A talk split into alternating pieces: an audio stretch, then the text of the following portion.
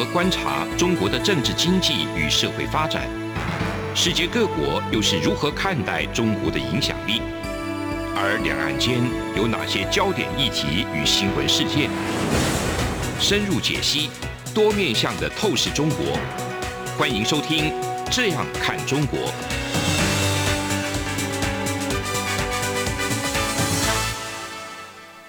各位听众，大家好。这里是中央广播电台台湾之音，您现在收听的是《这样看中国》节目，我是主持人陈冠廷。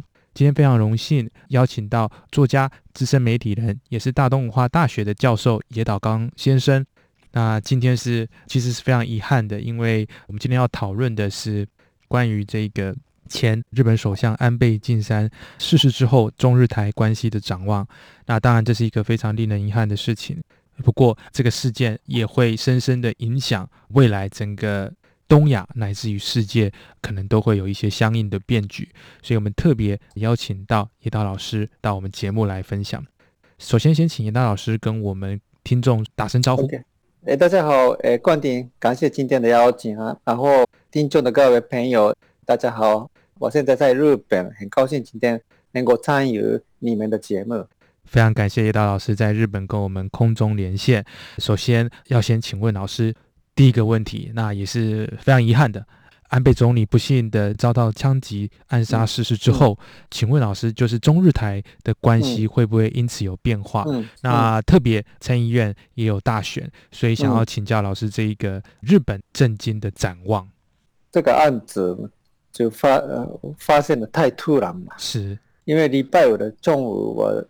刚好在家里打开这个，开了这个电视啊，是就有一个经济广播说安倍冲淡了。嗯、那当时没有具体提到他的情况如何，我们都觉得，诶，他可能会受伤，有可能受伤。不过，呃，不太可能就是失去生命这个程度，因为日本过去。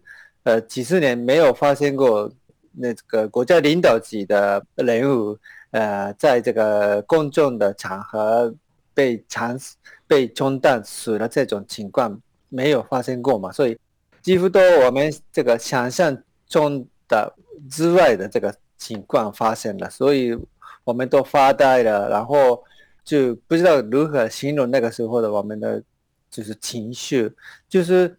有比较有一个比较巨大的那个感受，感受是，哎，我那个安倍前总理嘛，就已经不在了。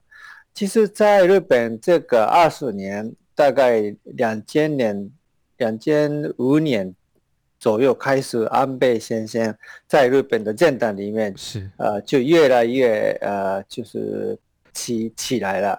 那主要的原因是小泉纯一郎那个当时的总理。提拔了他，是，然后他表现非常的这个出色，结果是他被指定就是小娟群艺人的这个继承人嘛。是，那第一个第一次他在任就是做这个首相的时候，就只做了一年就卸任了，离开政府了，因为他身体状况当时没那么好。不过第二次时候，他好像控制好自己的身体，然后做了七年八个月的呃这个首相。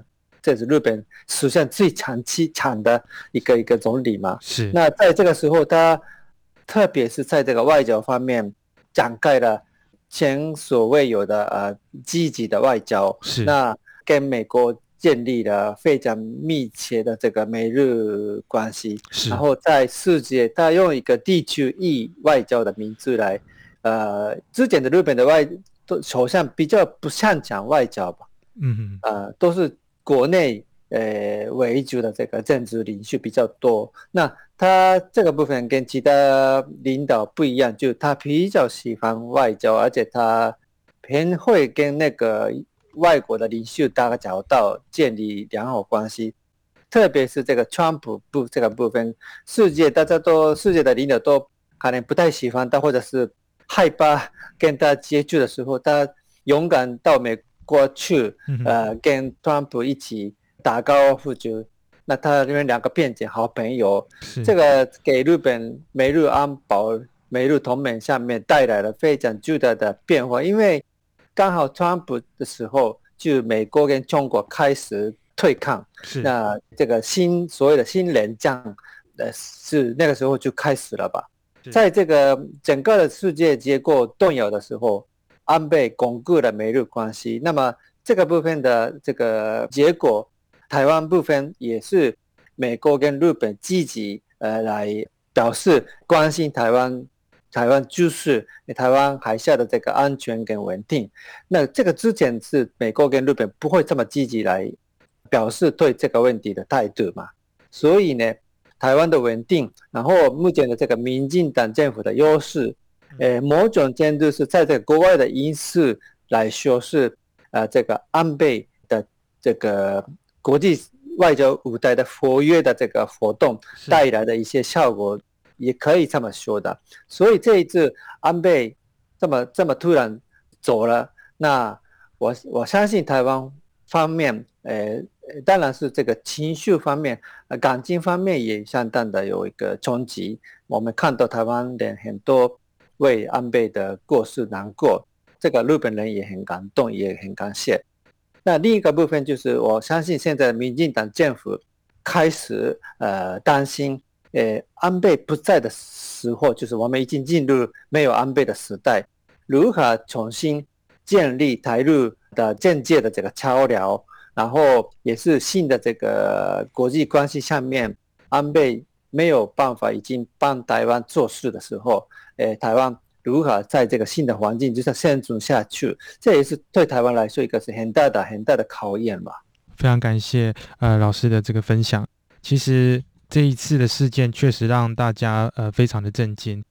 当然，除了这个。整体的这个国策的变化会怎么样之外，其实还蛮想要请教老师一下，在这一次的这一个选战之后，那可以说整个东亚情势会变化吗？因为一方面就是参议院这个国民党跟自民党，光是他们两个就自己轻松过半。那除了这个之外，还有改宪的这个联盟来看的话，甚至已经过了三分之二。所以想请教老师，就是说。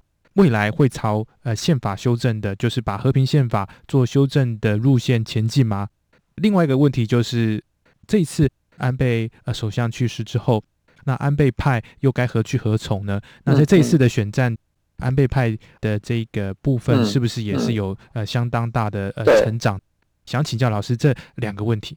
对，刚刚冠廷讲的这个两个问题，其实是一个关联，都是一种有关联的问题。是。当然，现在呃，自民党跟公民党还有其他有一些在野党比较赞成改宪的政党，已经超过众议院和参议院在两个国会里面都超过三分之二的这个门槛，所以呃，理论上他们可以推动改宪，改变和平宪法。是，不过我们还要回到这个岸田首相本身的他的思维。是，那么。安倍在的时候，大家大家都知道，修改和平宪法，尤其是现在我们宪法规定自卫队不是军队，就是一个嗯比较模糊的一个存在嘛。是。那安倍的这个愿望是，呃，要把它改变一个战术的军队化。是。那么这个部分是虽然在日本的保守派的议员里面有支持的，不过呃，安田本来他属于。自民党里面的呃，这个所谓的自由派，呃，他们没那么积极改宪，尤其是这个和平宪法的部分。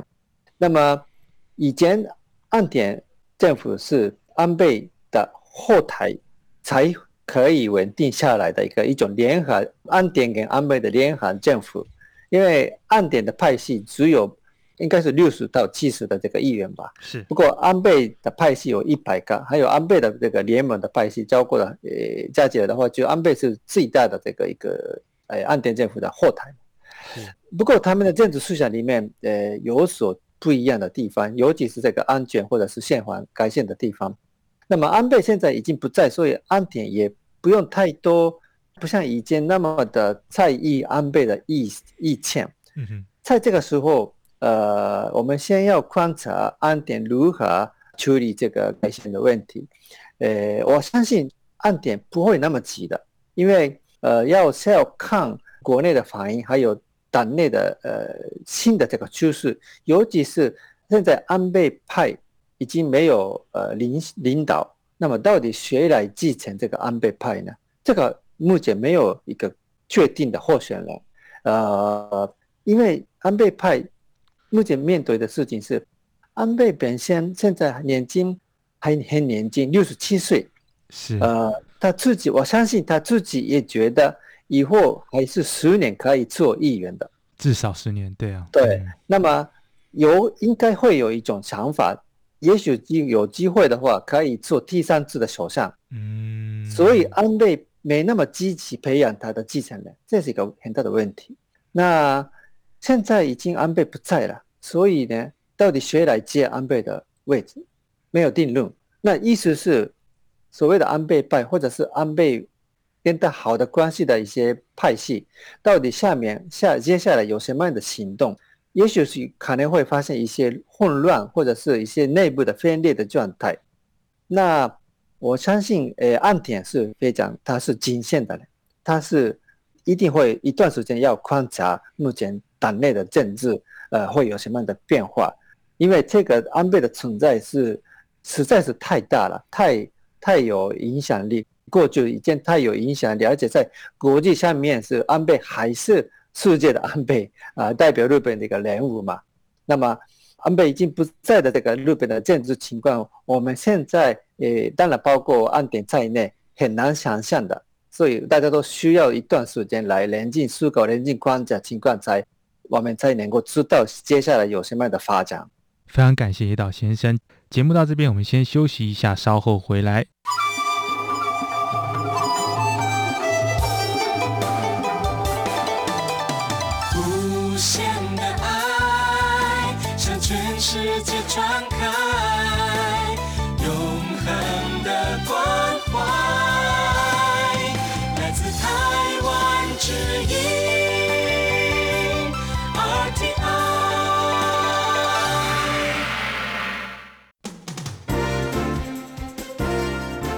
从两岸、国际、历史文化与财经等角度透视中国的《这样看中国》节目，每周一到周五晚间九点三十分到十点在中央广播电台播出。如果您对《这样看中国》节目有任何收听想法或意见，欢迎寄信到台北市北安路五十五号，也可以透过电子邮件的方式。节目有两个信箱：二零二零 at。R t i 点 o r g 点 t w，或是二零二零零二零三 n e w s at gmail.com。再次谢谢听众朋友们的收听与支持，请持续锁定每周一到周五晚间九点三十分到十点播出的《这样看中国》节目。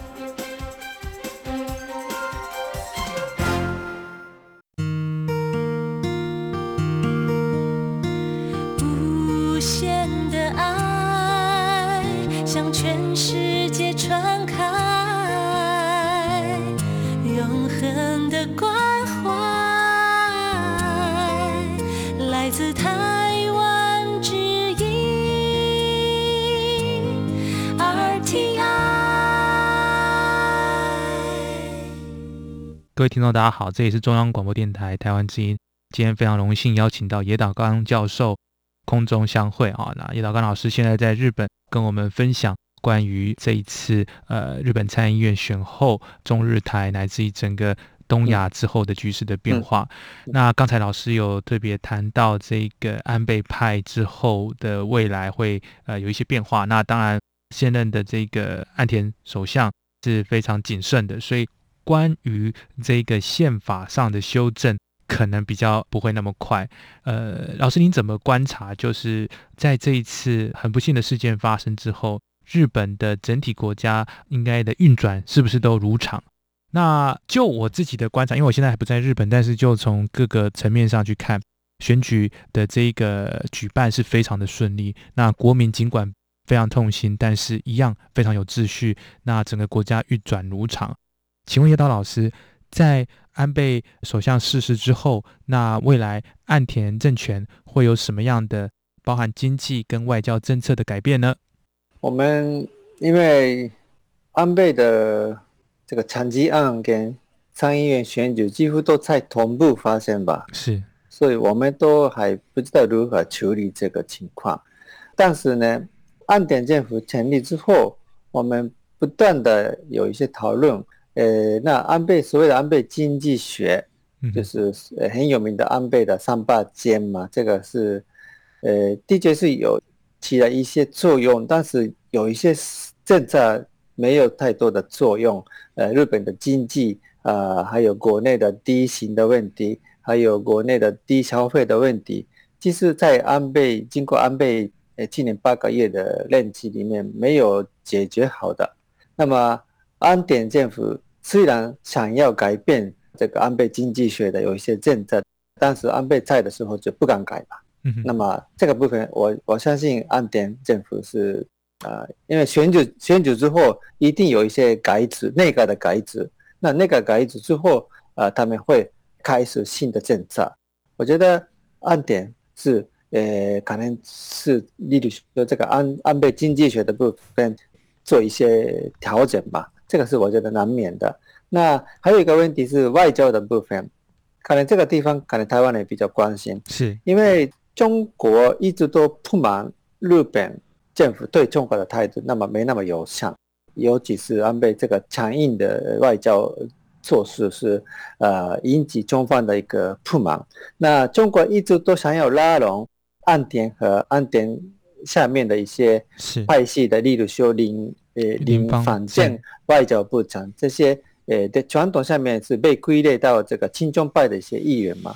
不过安倍在的时候，他们也没有办法做太多事，因为做安倍的影响力太大太大吧。不过已经安倍不在，然后安倍的这个弟弟岸信夫，他现在是防卫部长，防卫部长嘛，他最近身体非常的不好，所以有可能改制的时候就要要离开政府了。是那。整个这个趋势来说，是日本政府的这个嗯结构，可以说慢慢变迁，对中国有一些有利的这个结构。那么可能中国这个也是会发动外交工作。呃，本来走了比较对中国不友善的路线的日本政府，呃，希望拉到这个比较亲中的路线。那反过来是台湾这个部分，如果会有这样的这个情况，就台湾。民进党政府会吃亏了嘛？那我觉得这个两岸的跟日本政府的新的关系如何建立起来？诶，中国对日本发动什么样的外交工作，是我们可能未来要一定要关注的。而且暗点如何行动，如何采取新的外交，也是我们现在目前在日本关注政治的呃媒体或者是一些专家都关注这一点，非常的感觉比较强。非常感谢老师刚才。这一个这么好的回应，因为确实是把政治、经济还有外交多面向的议题都把它诠释得非常好。因为现在确实在安倍总理逝世之后，他不仅仅是前首相，他同时也是仍旧是非常重要且年轻的政治人物。所以接下来中日台关系，甚至是美中日台关系都会有一些变化，所以这都是值得我们去观察的。最后想要请教老师，因为。老师，您以前也在朝日新闻担任过这个政治记者。事实上，当然，这个朝日新闻的这种政治倾向，不见得是跟这个安倍总理大臣过去的这个保守派的。这种政治的立场是相像，但是老师作为台湾通，曾经您也在这个您的专访有谈到说，你也被安倍的这种呃魅力，或者是说安倍的这种沟通能力感到非常的感动。老师可不可以跟我们分享一下，您当初在跑这个自民党新闻的时候，然后最后你们谈到呃一些跟台湾相关的事情，那跟安倍总理的这种交往的一些趣事呢？其实我已经。在加入新闻工作，呃，二十四年，呃，主要是跑这个政治外交的新闻。是。那两件事，五年、四年、五年、六年，我一直都在政治新闻组，呃，负责自民党的新闻。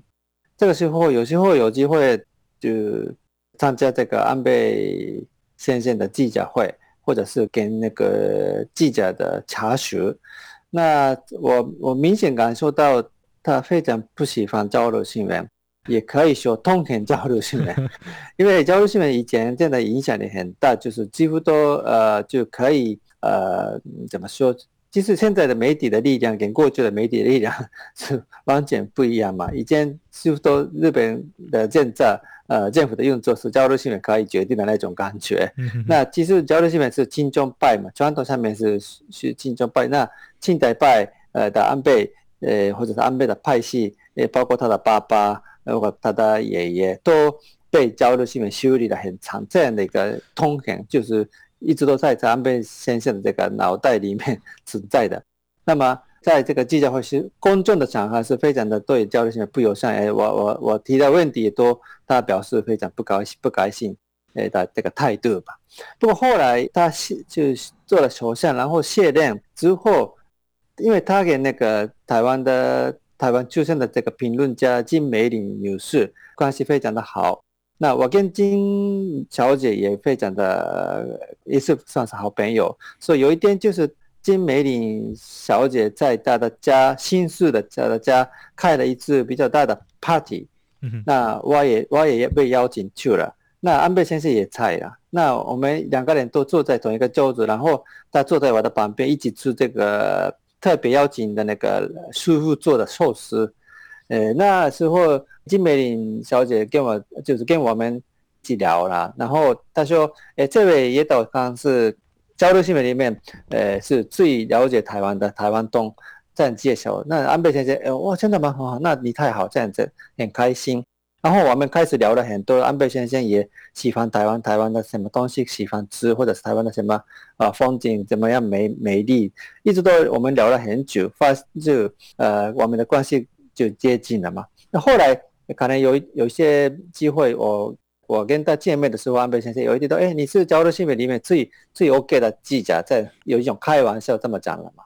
那安倍先生都是这样子的，安倍先生在。公众场合或者是一些议会里面，或者是其他嗯记者会的时候，态度非常强硬，他要坚持自己是没有错的这样子一个嗯领袖，所以很多人听到他的记者会就不喜欢他。不过在私教的时候，就他不一样，他非常的会听别人的话，会可以可以聊，可以让人家喜欢他，他有这样的一个人际交流的一个。这个技术可能是他人很好，那么所以呢，我觉得安倍先生的这个好处是一的一个是这个，所以他在自民党里面，还有在这个政府官僚系统，还有媒体里面，哇，有一一群人特别喜欢安倍的这个安所谓的安倍拉拉队。诶，当然我我没有在里面，不过很多记者跟他一起采访的那个日本记者都变成安倍的拉拉队，因为。安倍有个人的魅力，会喜欢他。那这个安倍在一年八个月这么长期的在任的，呃，背后的秘诀是他的人脉非常的好。是。那川普或者是这个英国的首相呃，Johnson，呃，也是喜欢安倍。呃，印度的莫迪也是喜欢安倍。为什么呢？因为不只是日本有立国家力量，还有安倍个人魅力。尤其是这个外交方面，他可以在比较短的时间也能够展现出来自个人魅力，可以建立很好的朋友关系。我觉得这一点是我非常遗憾失去安倍，因为安倍是对日本，尤其是日本的外交，是我们还未来一定还是需要他，他没有人没有人可以取代他。经济的部分或者是什么国内的政治，其他人可以呃替安倍做的。不过外交、国际关系，我目前在日本的政府里面、政治政界里面，没有找到像他那么厉害的人。我觉得日本对国家的利益来说，最大的损失是这一点，他的外交能力啊，我们日本还需要，但是已经不在嘛。那我个人觉得呢，安倍在日本国内有很多意见，诶，是有些人不喜欢他，因为他是我怎么说，就是。批评他的人，他一定会反击，反击的很厉害，而且攻击这个攻击的彻底，这样的一个报复性的这个行动是，其实我也没那么喜欢。有一些人非常讨厌。不过我们反过来，这二十年安倍给日本国家这个国日本的国家带来的利益，我觉得这个超过这些国内方面的一些损失、负面的这个评价。所以整体来说，他现在走的时候，我们都嗯很难过、怀念啊、呃，也是安倍给日本做了呃很多正面的事情，我我们可以肯定这一点。非常感谢老师，确实这个在这种不管是任何一个民主国家，一定都会有不同的看法，但是用这种最激烈的手段来去这个暗杀，这是没有任何一个国家能够去允许的。嗯、那但是。一个伟大的国家，像日本，他在经历过这一切之后，还是一样在选举过程也是非常和平的落幕。那国家持续前进，嗯嗯、那国家持续前进，然后政府蕴藏如昔。我想这也是日本给予许多国家敬佩的一个地方。嗯、我今天看这个 CNN 的一个非常好的评论家扎卡瑞亚，那今天、啊、对他就是在谈安倍总理去世的事情。那就有特别提到，那安倍总理去世之后，整个国家不但没有 divide 没有分裂，反而和平的去经历这个选举，这一点是令人敬佩的。所以不管如何，未来的情势如何，确实都是值得我们持续观察。那就如同老师讲的，岸田政权会在外交上面什么样的变化？我想这也是台湾方面我们必须要审慎去观察的。那当然，这一次的选战之后。那可以再次说明这个自民党跟国民党的这个联盟的这种势力的扩大，接下来确实是非常值得我们再持续观察。那今天非常感谢野岛刚老师在日本跟我们接受专访，呃，也感谢所有听众朋友的收听。这里是中央广播电台台湾之音，我是主持人陈冠廷，我们下周再会。大家好。我是侨务委员会委员长洪正元，很开心向大家宣布，二零二二年海外华文媒体报道大奖开始征件了。本届海外华文媒体报道大奖，在聚焦台湾、报道台湾的核心理念下，将以全球变局下的变与不变，发挥海外华媒影响力为主题，鼓励在动荡时局下。能秉持媒体报道的核心价值，提供事实真相的优质作品参赛。参赛类别分为平面网络报道类、广播报道类、电视影音报道类，以及侨务电子报新闻报道特别奖。欢迎踊跃报名参加。在全球变局下的变与不变中，一起让世界看见华文媒体的影响力。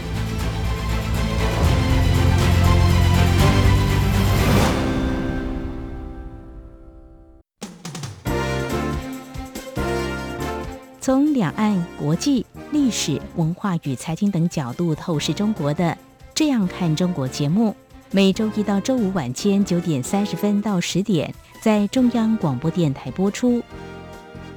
如果您对这样看中国节目有任何收听想法或意见，欢迎寄信到台北市北安路五十五号，也可以透过电子邮件的方式。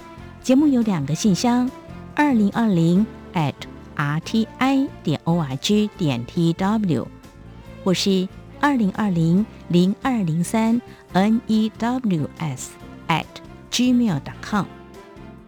再次谢谢听众朋友们的收听与支持，请持续锁定每周一到周五晚间九点三十分到十点播出的《这样看中国》节目。